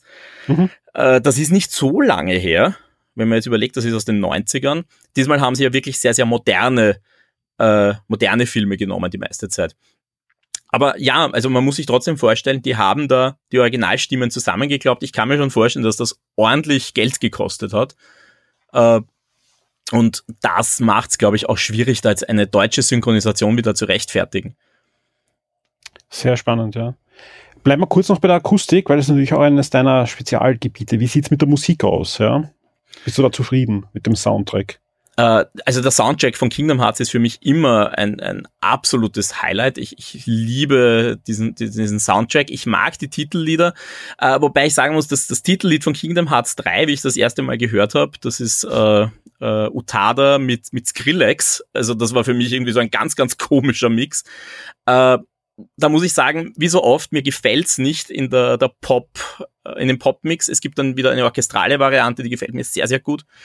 Äh, und ansonsten muss ich sagen, es ist einfach ein wunderschöner Mix äh, aus, aus, aus äh, neuen Themen, aus, aus Verarbeitungen der Disney-Themen. Also man hört einfach immer wieder raus, die haben sich wirklich angehört, wie klingt die Disney-Welt. Äh, Toy Story mhm. zum Beispiel hat äh, You've Got a Friend in Me im Hintergrund. Äh, oder es gibt eine Szene, da gibt's auf YouTube ja schon Vergleiche, wo sie tatsächlich in Frozen die Szene machen, wo sie Let It Go singt das haben sie wirklich genauso reingenommen, nur halt jetzt stehen Sora, Donald und Goofy daneben, so quasi. Äh, und, und, das ist wirklich schön gemacht und das macht auch diese Disney-Atmosphäre aus. Disney ist, also für mich zumindest, ist bei Disney immer die, der Soundtrack auch wichtig und den treffen sie einfach gut und das, das passt einfach zusammen. Gibt es noch so irgendwelche Highlights, also ohne Spoiler jetzt, wo du sagst, okay, da würdest du gerne auf alle Fälle noch drüber reden, weil das ist das, wo sich am meisten gepackt hat? Also wie gesagt, ich, das Schwierigste für mich ist, wenn ich sage, ich will da spoilerfrei bleiben, mhm. äh, eben, was mir sehr, sehr gut gefallen hat und was mich einfach sofort gepackt hat. Äh, Kingdom Hearts ist oft ein Spiel, das ein bisschen braucht, um in die Gänge zu kommen, jetzt eben Sachen äh, Meta-Story. Äh, was sie diesmal sehr gut gemacht haben, ist, dass sie sehr schnell angreifen und sehr schnell quasi die, die, die Story in Gänge bringen was dann leider auch ein bisschen schlecht ist, das muss man dazu sagen, danach bleibt sie ein bisschen stehen. Auch das ist Kingdom Hearts, äh, dass man danach einfach in diese Disney-Welten kommt und dann äh, und dann, dann steht sie ein wenig und erst am Schluss kommt dann nochmal so ein riesen Storyblock und da bin ich als Fan schon da gesessen mit einem riesigen Grinser und habe mir gedacht, ah, und jetzt zahlt sich aus, was in dem Spin-off passiert ist. Also das war für mich wirklich das Highlight. Und was ich noch erwähnen möchte, ist äh, einfach diese Liebe zum Detail. Also was mich total fasziniert hat, war einfach, wenn sie zum Beispiel, es, es taucht der Remy aus, aus Ratatouille auf und das, der ist so süß gemacht und sie haben ihn so süß in ein Minigame eingebaut. Äh, und, und dann arbeitet Remy mit Onkel Dagobert zusammen. Und das passiert einem halt nur in Kingdom Hearts. Das, das hat man sonst nirgends, dieses totale Crossover-Flair. Das stimmt, ja. Ja, sehr schön. Ja, ich glaube, dann, dann haben wir eh einen, einen schönen runden Bogen geschlagen. Es gibt, äh, wie schon angesprochen von dir schon, das, das Review ausführlichst mit allen ähm, ja, Facetten die man äh, sich da anschauen kann. Du gibst, das sei verraten, 8,5, also eine sehr gute Wertung, keine überschwängliche, aber wir haben ja schon angesprochen, dass der eine oder andere Punkt sicher noch verbesserungswürdig wäre. Mal sehen. Die anderen Kingdom Hearts haben ja auch die einen oder anderen Remakes dann bekommen. ja, also wobei man dazu sagen muss, bei den Remakes haben sie eigentlich selten Verbesserungen gemacht. Also mhm. jetzt abgesehen von Teil 1, Teil 1 ist in der HD Collection äh, ein bisschen überarbeitet worden und nähert sich dann ein bisschen Kingdom Hearts 2 an in der Steuerung. Äh, ansonsten, ja, es gab diese, dieses, diese, das GBA-Spiel damals, äh, das sie auf die PS2 geholt haben. Das wurde ziemlich überarbeitet und es gab die, es gab ein, ein Mobile-Game, das erste Mobile-Game, das kam bei uns gar nicht raus, das dann auf den DS kam. Das waren so ein bisschen die Überarbeitungen. Aber sonst haben sie jetzt nicht unbedingt so viel getuned. Also, ich weiß es nicht. Ich, ich hätte auch noch nichts von DLC gehört zum Beispiel. Also, ich glaube, das sind einfach jetzt geschafft mal, ja, weil, wie gesagt, wie, wie lange war das jetzt in Entwicklung? Doch das eine oder andere Jahr. Ich glaube, 2011 ist es angekündigt worden, so ja, richtig offiziell. Schon, äh, schon, ordentlich, ja. ja. Dass es noch die PS4 geschafft hat, ist eh gut. Ja, wobei, das muss man sich ja wirklich auf der Zunge zergehen lassen. Ja, also diese Serie ist 17 Jahre alt, aber das letzte nummerierte Spiel, also der letzte Hauptteil, war noch auf der PS2. Da gab es Mhm. die PS3 so noch gar nicht. Also äh, da, da gibt's ja jetzt im Internet geht ja das gerade so richtig schön um, diese Vergleiche, wo warst du, wo King, als Kingdom Hearts 1 rauskam, so in deinem Leben. Und, und das Mhm. habe ich jetzt für mich auch ein bisschen gemacht und mir gedacht, wow, das sind wirklich, da, da ist wirklich so viel Zeit vergangen. Ja.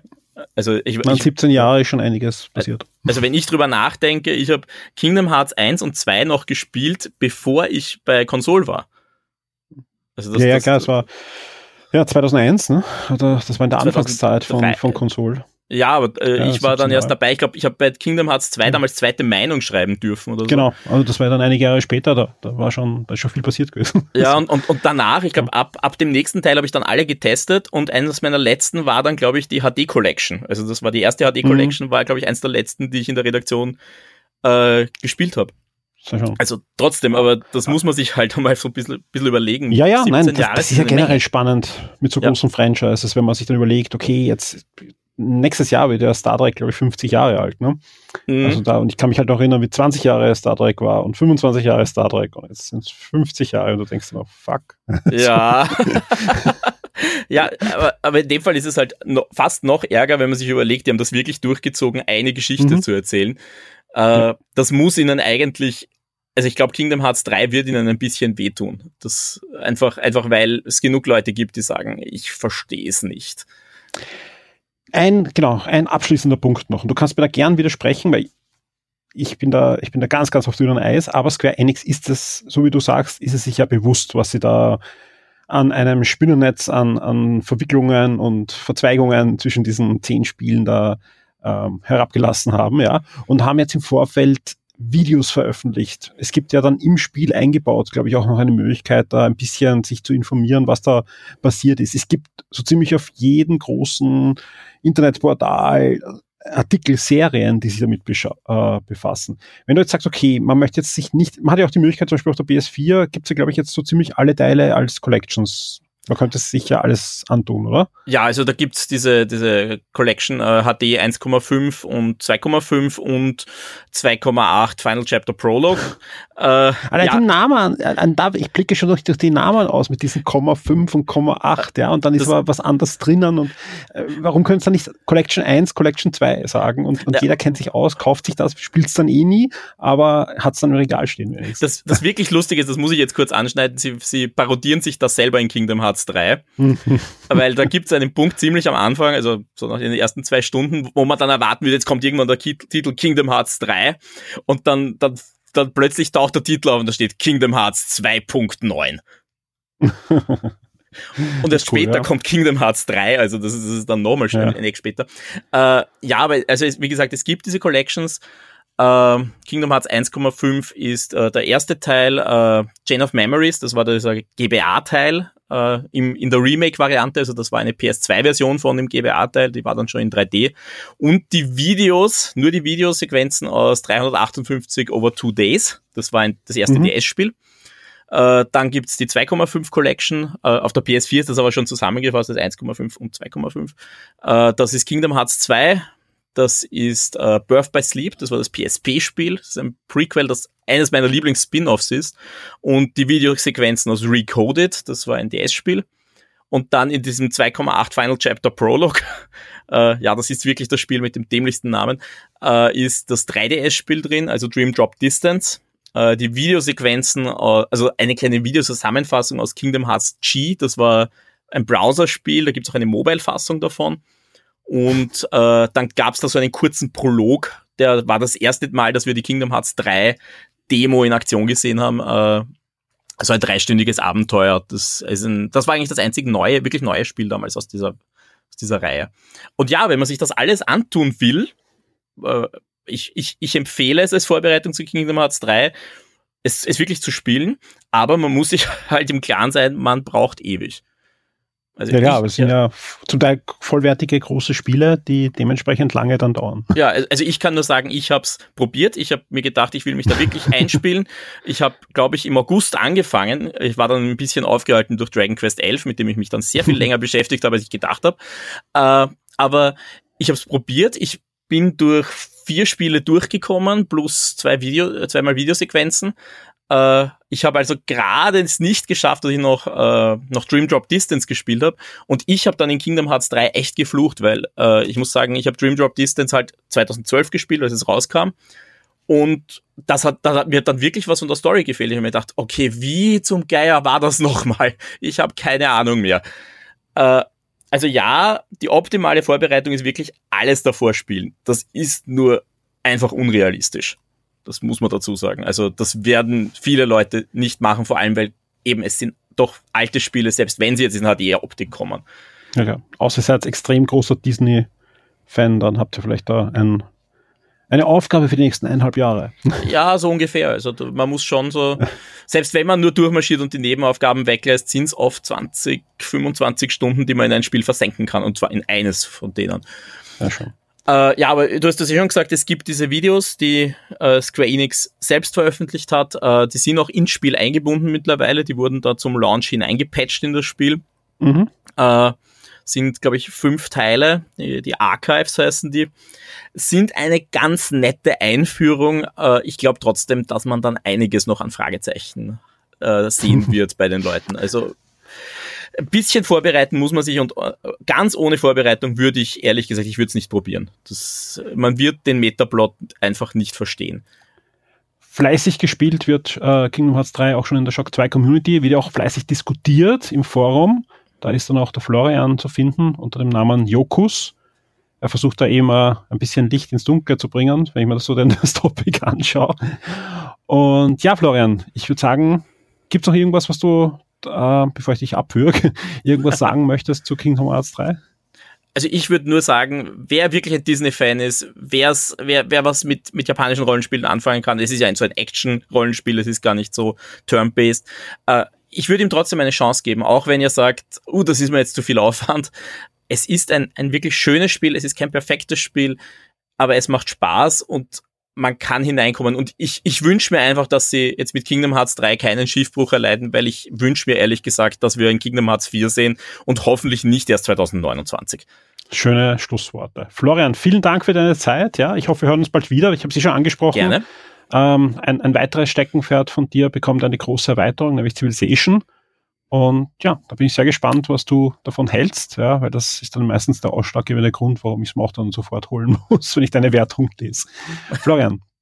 Ja, ich bin schon gespannt. Also wenn ihr das hört, ist es ja wahrscheinlich schon draußen, aber ihr wisst, Civilization ist auch kein, kein Spiel, wo man jetzt mal eben kurz reinschaut und dann ein Review schreibt. Also ich hoffe, ihr bekommt das Review bald zu lesen. Ja, also da wir schon ein bisschen spielen. Bis zum nächsten Mal, Florian. Bis zum nächsten Mal. Tschüss. Bis dann. Ciao.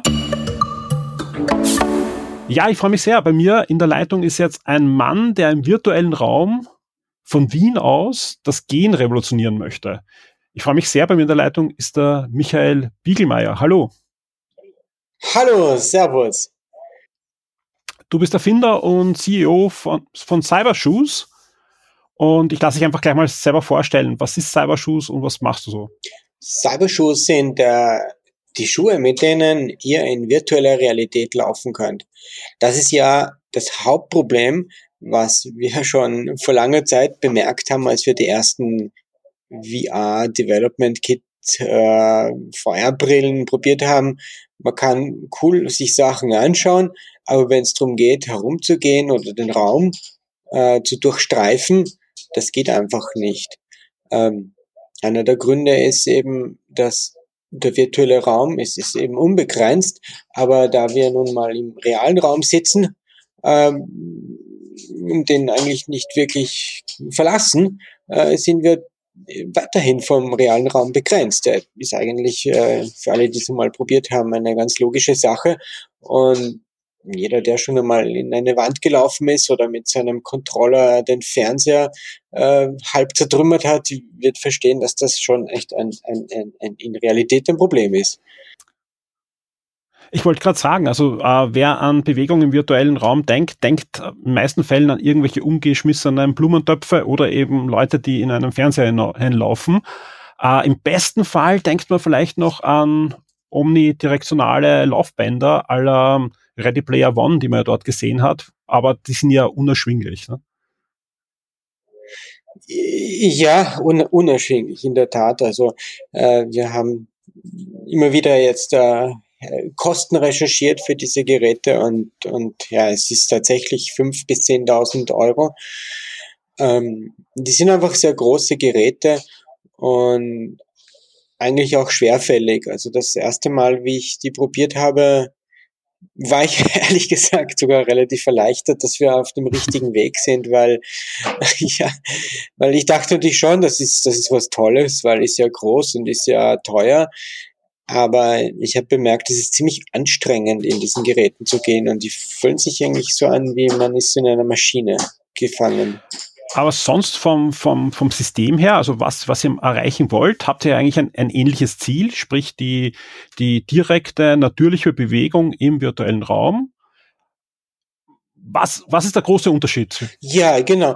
Wir, wir machen, ja, wir, wir, gehen halt, wir, wir haben natürlich auch einen Kompromiss. Ich meine, das sind wir uns ehrlich. Ähm, wir, wir haben, wir haben alles im aufrechten Stehen und Gehen versucht und haben dann festgestellt, das wird urkompliziert. Und ich habe dann zufälligerweise entdeckt beim Programmieren, ich kann auch im Sitzen laufen. Wenn der Stuhl richtig die Höhe hat, der richtige Form hat der Stuhl, wenn die Schuhe die richtigen Form haben, dann, dann, auch wenn es etwas komisch ausschaut, man kann im Sitzen tatsächlich mit dem richtigen Equipment auch laufen. Und also der Kompromiss ist, man sitzt auf einem, auf einem Barhocker. Und der Vorteil ist halt, es ist bequem, äh, man ist sehr wendig, kostet natürlich viel weniger.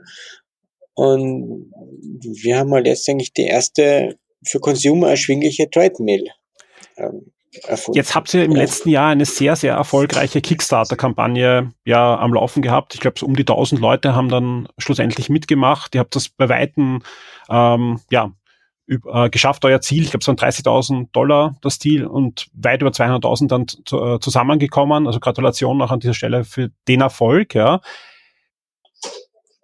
Vielen Dank an die Bäcker, vielen Dank an die Bäcker. Wir waren selber total hin und weg, was, was da passiert ist in, in kürzester Zeit. Echt großartig, ja.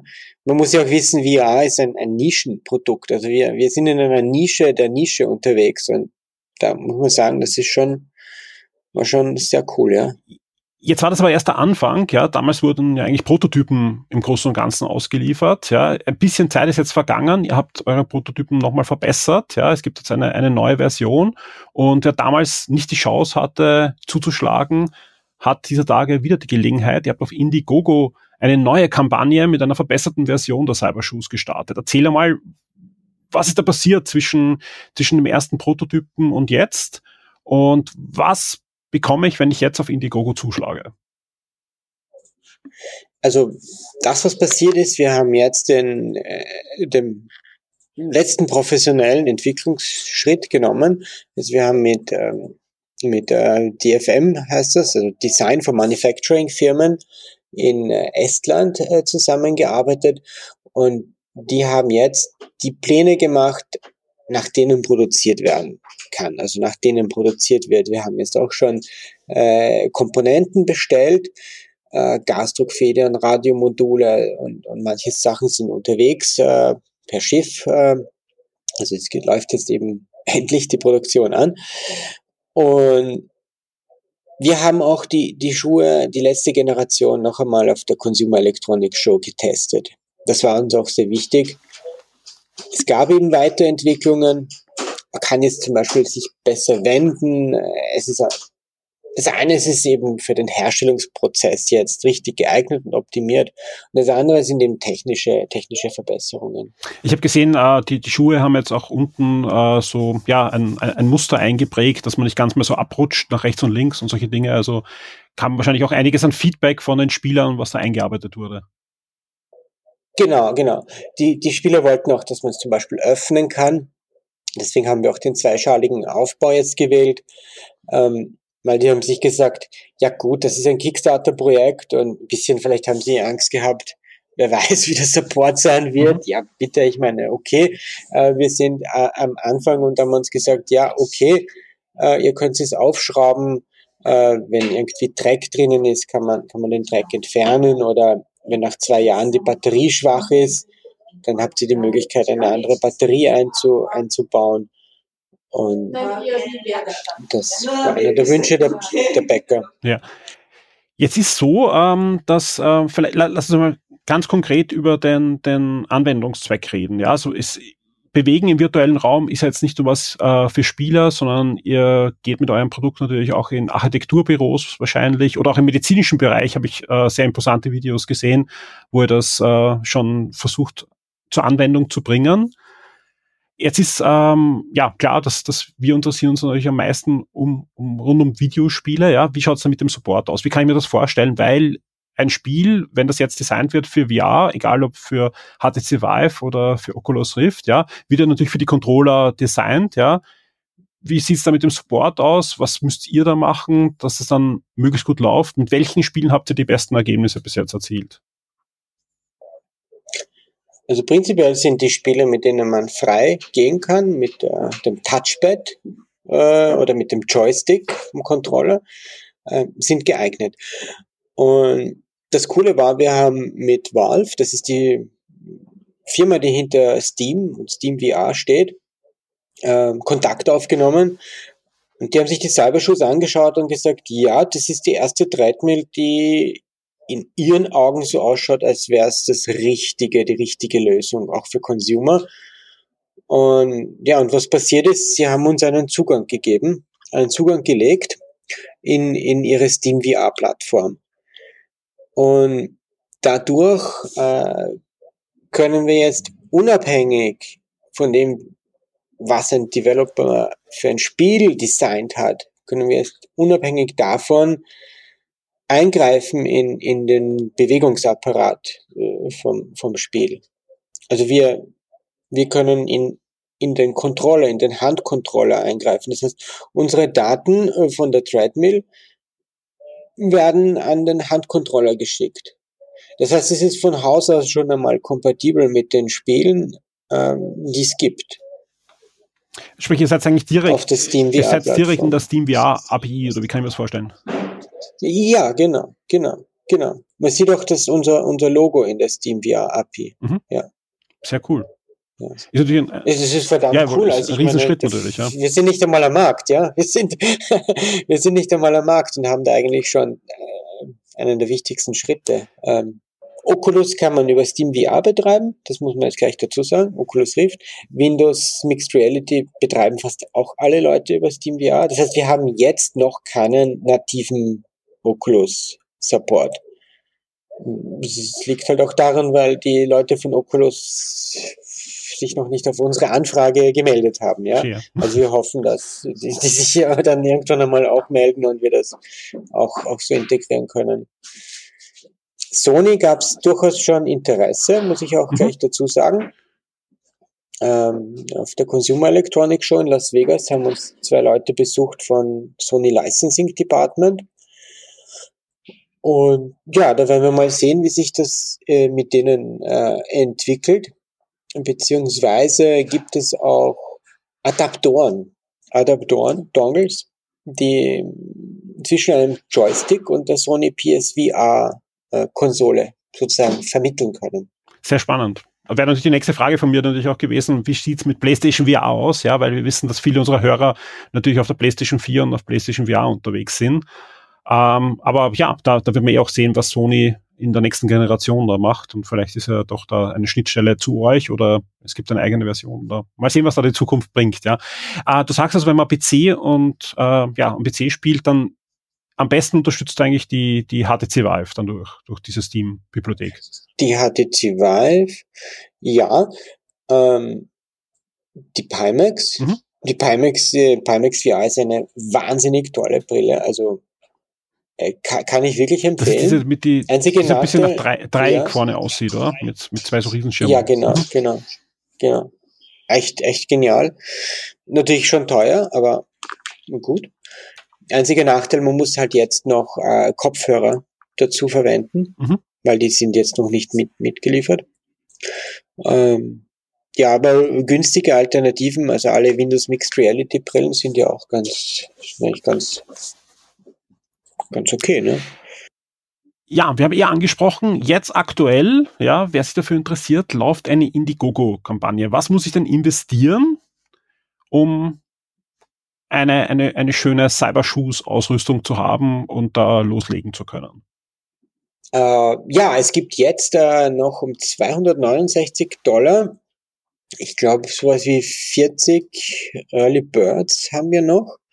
Ähm, das heißt, so um, um mit Versand dann um 300 Euro seid, seid ihr dabei. Aber das sind eben nicht nur die Schuhe, sondern ihr bekommt auch unseren Gaming-Stuhl dazu. Das ist einfach, wir haben sehr viele Barhocker getestet und der hat uns eigentlich am besten äh, getaugt. Und einen Teppich. Und ja, natürlich viele Leute sagen, das ist alles viel zu teuer, aber es, es, wir, wir, wir, wir hätten keine Möglichkeit, es, es, es günstiger, günstiger zu geben, weil wir müssen eine, eine, eine Firma ähm, am Laufen halten. Und, und wenn wir die, die Sachen unter unserem Herstellungspreis hergeben, dann wird es sich nie, nie ausgehen, ja. Das ja, vor allem muss man sich auch mit anderen Sachen vergleichen. Eben, wir haben jetzt erst über diese Tretmühlen äh, gesprochen, die, die in die Tausende gehen.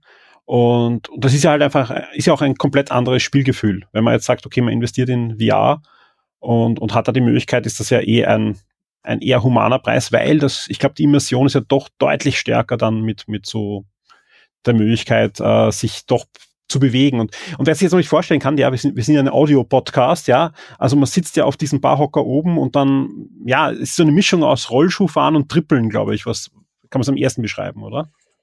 Ähm, jein, also es sieht wohl so aus, dass man die Beine äh, wild herumschwingt. Im, Prinzip, wenn, wenn man einmal dann in VR drinnen ist und merkt, dass, dass die Beine, wenn sie laufen, einfach auch das machen, was man eben halt vom realen Leben kennt. Man läuft, man kommt vorwärts, dann es ist also für, für uns sowieso, aber auch von dem Feedback, was wir eigentlich von allen Leuten kriegen, äh, ist, ist sehr natürlich. Ja? Also man, man ist einfach dann gefangen in einer anderen Welt. Man ist, man ist einfach im Game-Charakter.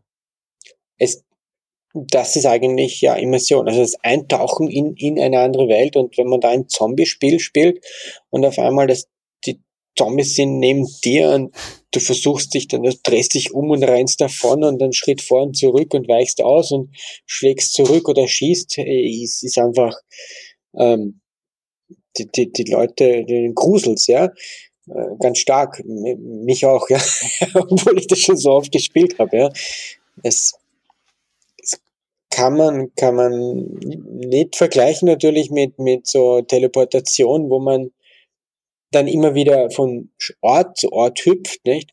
Da mhm. spielt man auf einem begrenzten Platz und dann in VR kann man sich ja auch teleportieren, also von Platz zu Platz hüpfen. Und es für uns ist, und das höre ich halt auch sehr oft, man ist halt dann rausgerissen aus, aus dem Film, ja. Es ist halt wie ein, ein Filmriss eigentlich. Vor allem gibt es ja dann auch noch das Problem, dass ja doch einer beträchtlichen Anzahl an Spielern übel wird, wenn sie sich äh, frei bewegen können in VR. Das schaut ja auch besser aus, wenn man die Cybershoes verwendet, oder? Ja, das stimmt. Also ähm, wir, wir haben eigentlich auch immer so Untersuchungen äh, laufen, also wie, wie viele Leuten, wie viele Leuten bei, bei, bei den Cybershoes schlecht wird das war am Anfang, war, waren es tatsächlich noch, noch fünf Prozent oder sieben Prozent vor Jahren, ja, wie wir begonnen haben. Aber da war das System einfach noch nicht so gut. Da hat es auch Latency gegeben und, und hat vielleicht nicht so reagiert. Aber mittlerweile reagieren die Schuhe sehr präzise. Und, und da haben wir diese Motion Sickness Issues fast nicht mehr. Wir hören sehr oft eben Leute, die uns sagen, ja, ist viel angenehmer mit Cybershoes. Ähm, der Grund ist der, man, man bewegt den Kopf beim Gehen. Und, und den Kopf bewegt man auch beim Gehen mit Cybershoes. Etwas nach rechts, etwas nach links, etwas nach oben, etwas nach unten. Das ist das, das was man beim Cybershoes gehen genauso macht wie beim realen Gehen. Nur wenn man mit dem Ko Ja, und die Füße bewegen sich, ne? Und die Füße bewegen sich. Ja, natürlich, auch, auch das ist, ja. ich meine, da, da, da, das Hirn versteht, hallo, da bewegen sich Füße, ja was, was, was wird sein, ne? Du gehst, ja, klar, du gehst auch, auch deswegen, dieser Gedanke, dass man sitzt, ja, ist, ist eigentlich sehr schnell vergessen, weil die Füße bewegen sich, aha, ja, man geht, ja, was sonst, ja, man steht, was sonst, ja, man, Ja. man sieht ja auch, man sieht ja auch die, die, die Augenhöhe ist, ist äh, wie im Stehen. Sehr schön. Vielleicht noch eine abschließende Frage. Ähm, du hast selber erzählt ja, ähm, dich gruselt noch beim, beim Zombie-Spielen. Welche zwei, drei Spiele spielst du am liebsten mit den Cybershoes? Du persönlich. Arizona Sunshine, Mhm. ähm, das ist einfach so eine echte geile körperliche Aktivität, ja, man, man rennt und, und man, man schießt mal da rechts und links und so nach einer Stunde ist man dann richtig schön aufgewärmt, das ist echt cool. Und so für gemütlichere Spielzeiten und ein bisschen mehr so testen, ob es äh, gut, gut läuft sozusagen, äh, ver verwende ich am liebsten Skyrim. Es ist einfach sehr schön, durch die, durch die Landschaft zu laufen, mit den Leuten zu reden, hin und wieder sich ein bisschen zu prügeln. Es macht schon Spaß. Ähm, Doom. Doom ist einfach unser, unser Bringer auf, auf, auf Messen. Das ist, Das heißt, das heißt die Bethesda-Spiele sind eigentlich Spiel. da.